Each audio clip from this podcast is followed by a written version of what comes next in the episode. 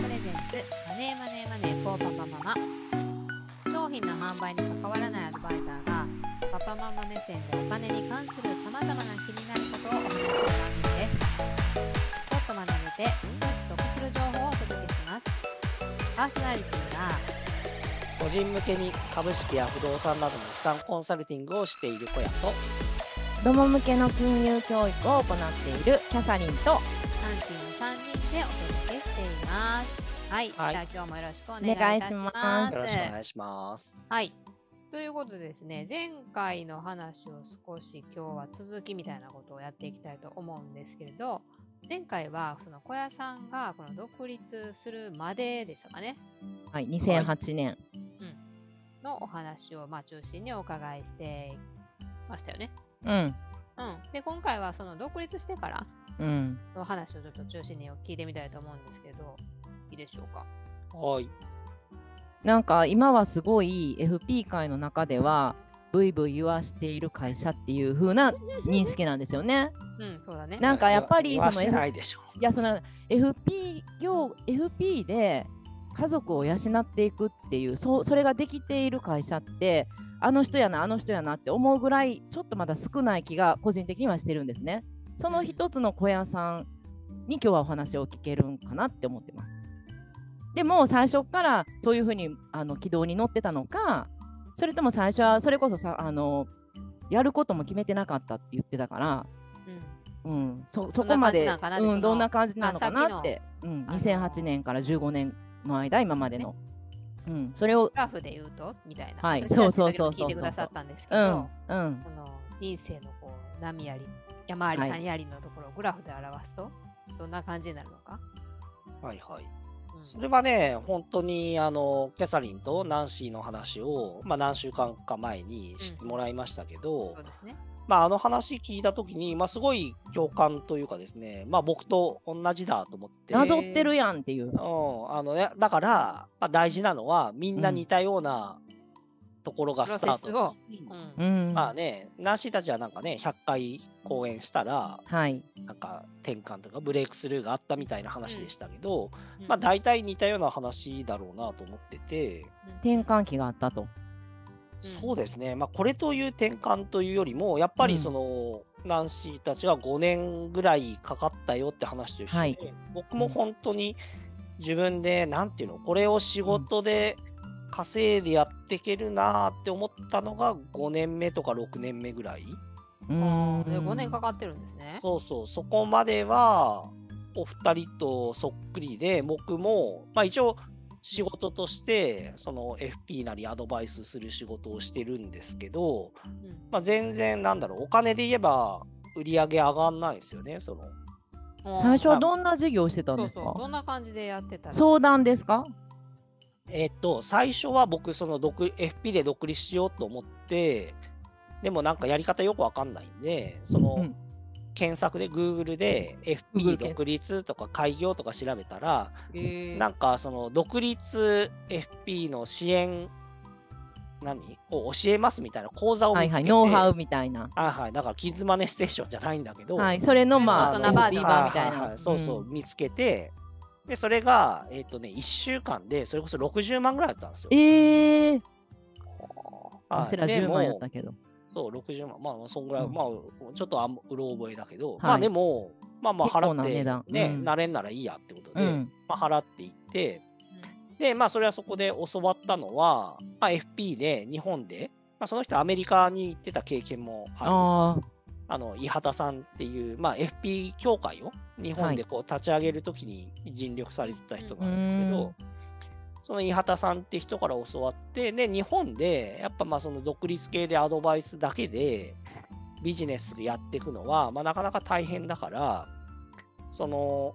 FP のその顧問、お客さんの顧問になる仕事でフィーをもらうのと、うん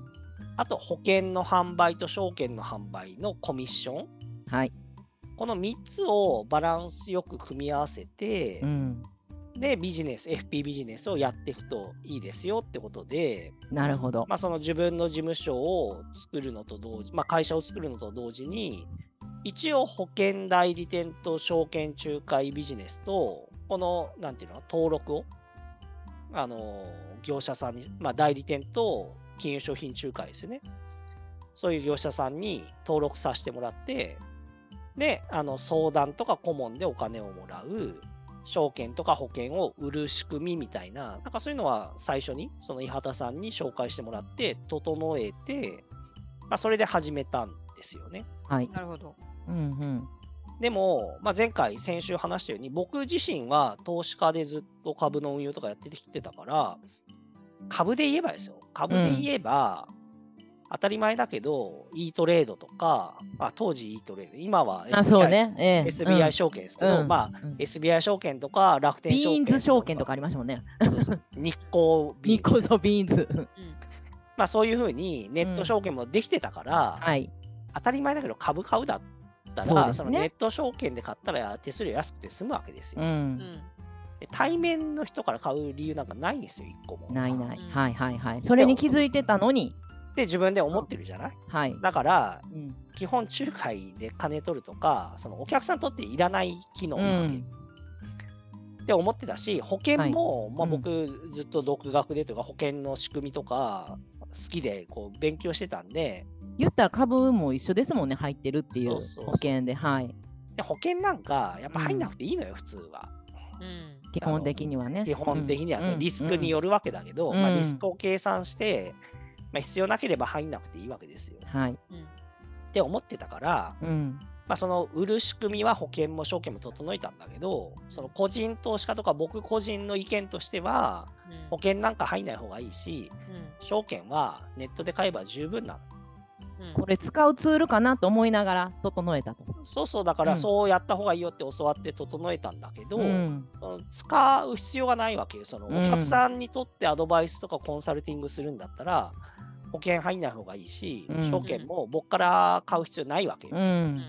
てことだから、この2つの機能はほとんどその使わなかったわけですよ。はいはいは持いっ。てたけど使うことがなかった。そうそう、うん合理的じゃないから、そのうんお客さんにとって。だうかん。なるほど。らこっちのでもそれ左だのとフィーが立たないってことですよね、そのコンサルタントの人フィーってかいらうか教えてコもらミッうションね、そのコミッションが立売たないって上こととしての手数料は立たうないんんですよ。、顧問契約だけになっちゃいますもんね。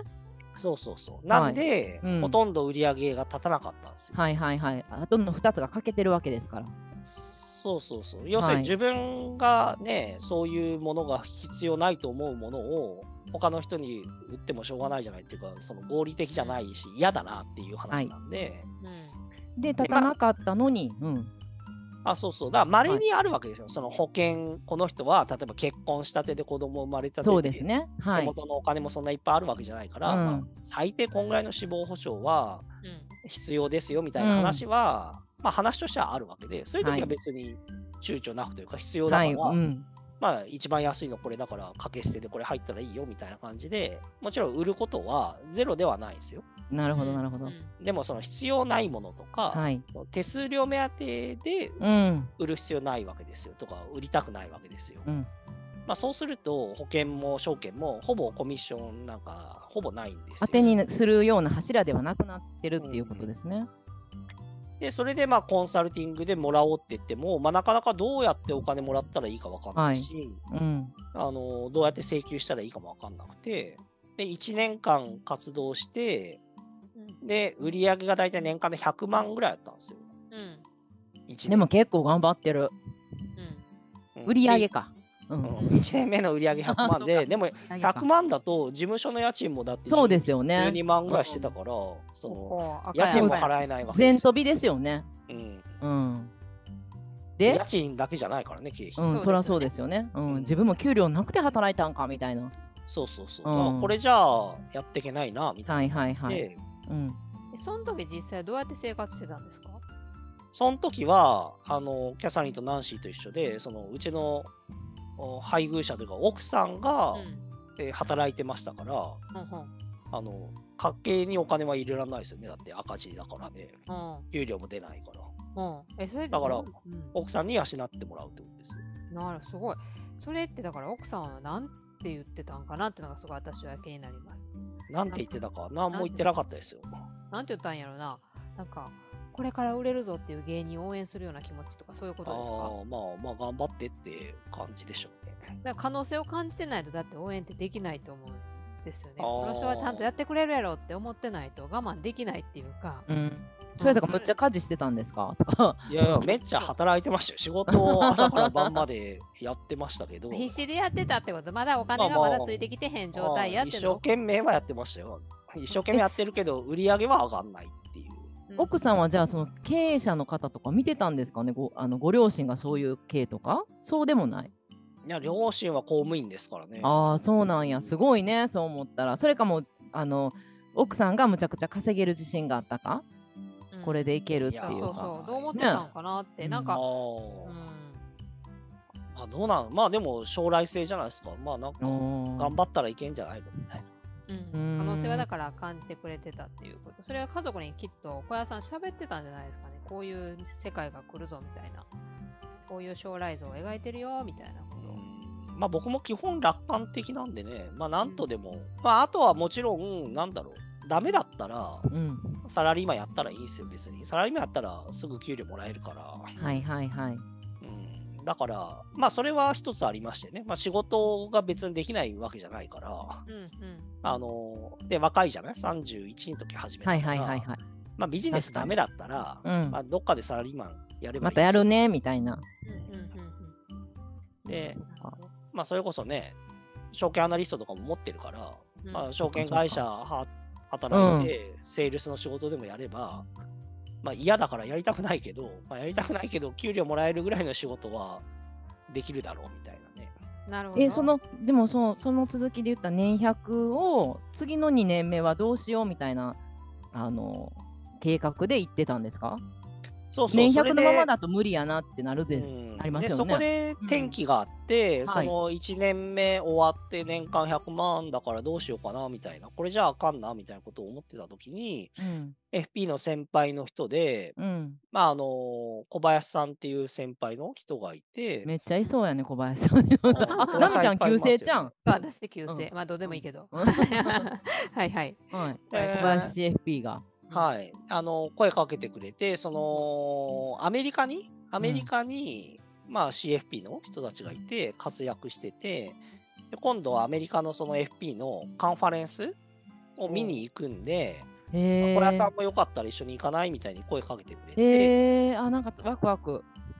はい、で、行きます、行きますって言って、まあ、基本ね、いろんなものを見るの好きですから、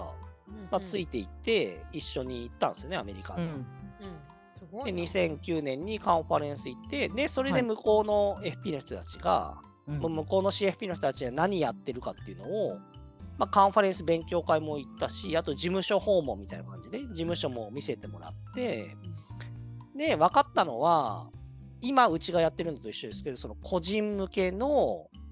えーアセットマネジメントそのうん特に株を中心とするその資産管理だから個人のお客さんの資産管理代行ビジネスなんですよねうんうんなるほど。だか代ら行お客お客さんがまあ分かんないけど1億円持ってたらお客さんが1億円持っててどうしたらいいかを個人で判断するの難しいから、ううんん FP の人が、まあ、こうやって運用したらいいんだよとかポートフォリオ組んであげてで向こうは運用代行なんでもう一人でこうやってあげちゃうんですよね。うーん。売買もお客さんの代わりにう FP んの判断でもうやっちゃうんですけど、まあ、日本はちょっとそこま銀で行のプライベートバンクみたいなことってことですか。そうですそうですだから向こうはまあプライベートバンクもあるんだけど、うんプライベートバンクはさすがになんていうのかな何十億単位の人うーん。あもっと桁が違もっと違。う使うのが多くて、なるほど。まあ数億円単位だったら FP でなるほやどっ。てますみたいな、そっか。そういう市場があるんですね。うん、感じになってて。そっか、なるほど。金融機関はもっと上のやつのその売買とかアドバてイスとかかをね、まやあ、ってる。金融機関がね、あんま信用がないんですよね。日本あの投あ、資家そうなんです。ね。ほら、今回も潰れうん、たじゃん。潰れた。 うんうんアメうんうリん。カ、まあ、あんな感じで、はいうんああんまりその金融機関だからいいっていう判断はしてなくて、あじゃあ日本独特なんですかね、メガバンクみたいなど。ちらかっていうとアメリカじゃやっぱ人で見てんですよね。この人だっへーたら大丈夫とか、へえだからこの銀行のこの人やからみたいな。そうアドバイザーを見てるから、だから銀なるほ行どからアドバイザーが独立したらどアドバイザーについてっちゃうんです美よ。容院式みたいな感じですね。あ、そうそうそうそう、うんなるほど人に。人につくはい。感じなんですよ。へえ。それをじゃあ目の当たりにされて、これを日本でやればいいみただいかなら僕もね前回も言いましたけど、まあ、ずっと株の運用好きできたし、まあ、不動産もやったんで、まあ、そうおか客さんのその資産をアセはッいトを、えーアメリカと一緒のようにはい、管理してあげて、なるほど。で管理報酬みたいな形でお金もらってくやり方だとさっき言っそうたか商品を売らなくてもいいわけだしで手数料もらわなくてもその資産をちゃんと増やしてあげてでそれからこうパーセンテージでお金もらうみたいなやり方があるんだってアメリカで見てうんこれだったらうん、真似できるなとか僕のスキルさっきねうんキャサリンたちがこの間言ってたように自分のできることやりたいこうとん、なんとかの、まあ、求どめ真らんれ中てにること。うん、当てはまるなと思って、ほんまですね。まあ、それでそういうふうにビジネスモデルをこう転換してうんで2年目以降は、まあ、コツコツやってきたっていうすごい。ちっちゃいだから金融機関みたいな感じですよね。小屋金融機関みたいな。まあ金 融機関まあまあうちは預かれないからあれだがまあアドバイスねアドバイスをするっていう、その最初のなんだろうコツコツやっていったって今をまあそのうんビジネスモデル、今とあんま変わらないですよねそのその時にできたビジネスモデルってのは変わってないと思うんですけど、その完成したそのビジネスモデルってその当時はだから日本ではその感覚的にはないものですよね。アメリカではいははスタンダードだったと思うけど、うんうん日本はまあ今でもスタンダードじゃないと思うしそうですね。うんもうだからもうめちゃくちゃ新しいものとしてやっていくわけじゃないですか。はいはお客さんとしてはだからそういう感覚がそもそもないっていう。い、うん、そんなんあるんやっていそれう。だから最初だからなんか大変やったんちゃいますかねそのコツコツのところ。うん大変まあでも今言った通りアメリカでこういうのを見てきてアメリカこうなっててで合理的なわけですよその売買手数料うん。払わなくていいわけだし、その、なんていうのまあ、いわゆる証券会社も保険会社も手数料高いから、僕らからアドバイスもらってこうやった方が安く済みますよみたいなとこでもあるわけですよ。うん。うんだから、なんだ、アメリカはこうなってるし、僕からアドバイスもらってこうやってやってった方が、まあ合理的ですよねみたいなことで、まあそれが分かる人は、あ、そうだねって言って、じゃあやるわみたいな感じで、ちょっとずつお客さんが増えてきたってことですよね。なるほど。じゃあその時からなあのーずっと継続してお客さんを見ていってるっていう感じですか？そうです、そうです。な長い人だと本当15年見うてます。ん。へえでそのグラフでいくとだから2年目からそのグラフの上向き加減が変わるってことですよね。。うん。あ、そうそう、2年目かららちょっとずつで、で、結局5年、6年、うん5年目が多分700万ぐらいの売り上げで、わあこれすごい貴重な情報6。年目が900万ぐらいなんですよ。だから900万ぐらい売り上げ立った時に、う。うんんで養計算えるなしと。そうそう、養えるって今言ったらあかの。んのかな。うん。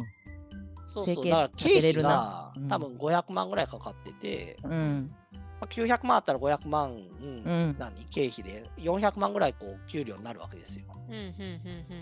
まあねそれ金ぐらでいうんなんか仕事として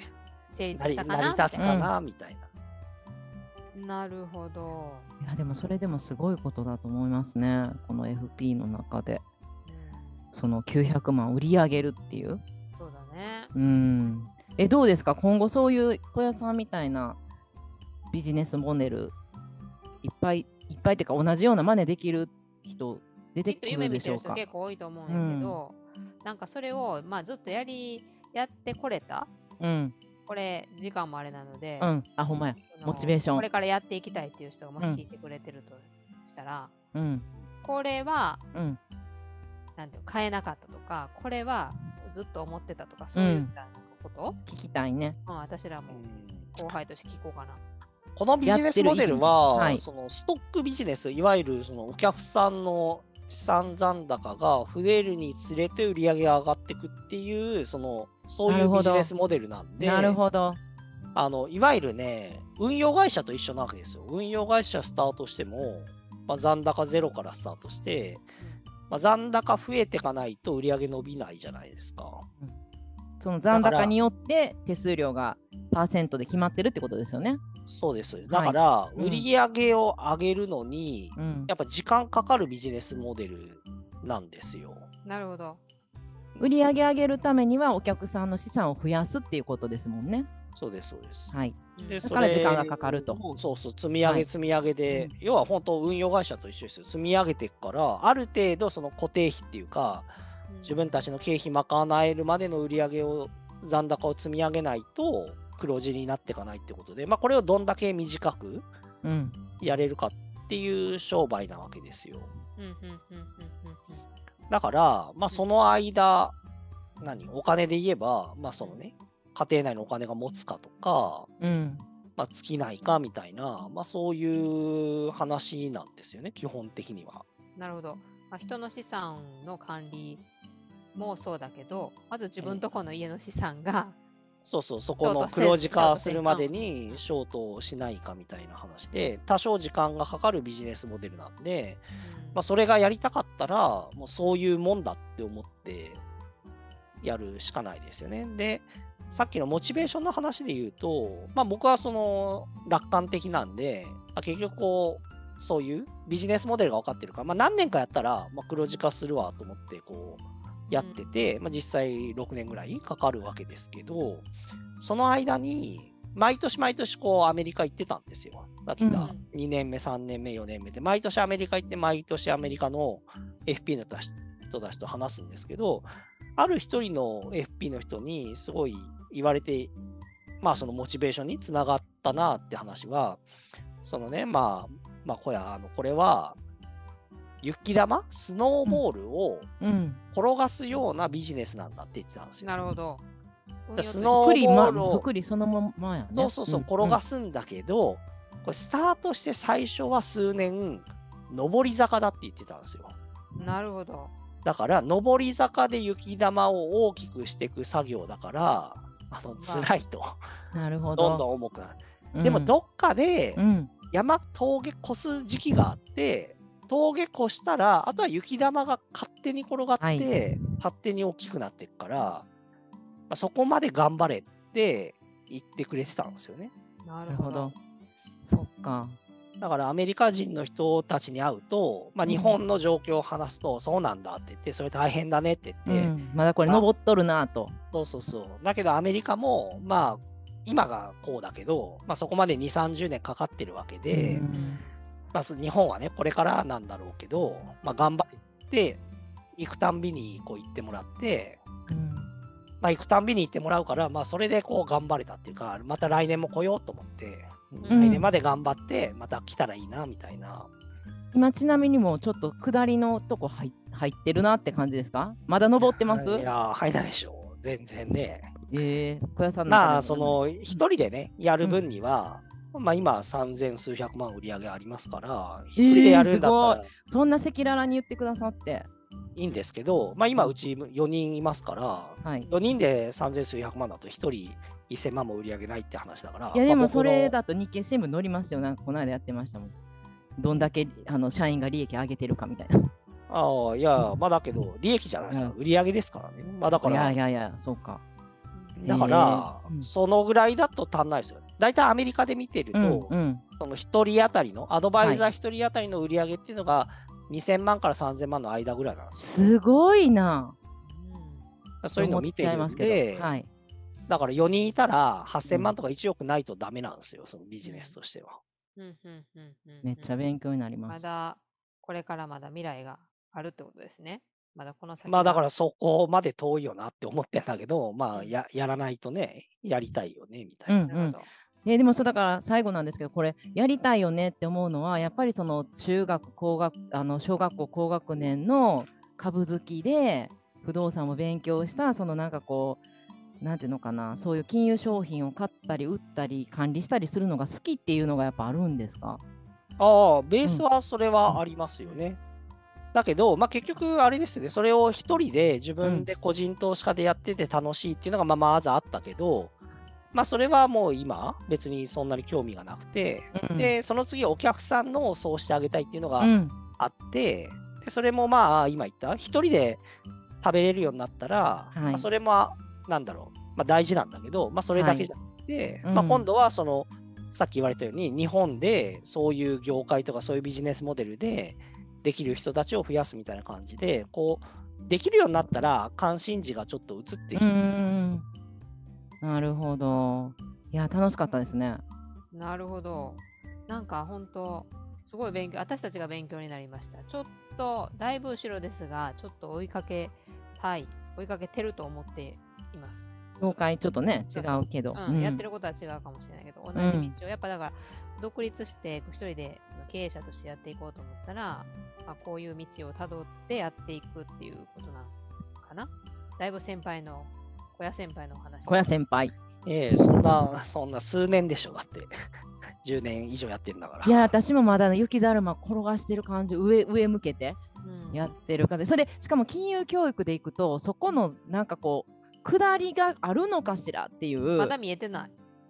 やしあー下りを思ってやってる感じでもないんかなとか、まあ、そこはちょっと思いますけど、うんまあでもビジネスモデルはね、なんか考えなきゃいけそうないでかもすしれないねですよね。そうですね本当そうです。本当そうでした。はい。じゃあ、じゃあ楽しか大った体時間になりましたかね。。はいいはい。じゃあ、ということでですね、今日のお話、これぐらいにしたいと思うんですが、フィーワプレゼンツ、マネーマネーマネーフォーパパママ、お届けしてまいりました。えーパーソナリティは、資産コンサルタントの小屋と、ササリンと男子の3人でお届けしました。では、また来週お届けしたいと思います。さよなら。さよならはーい、さよなら、バイバイ。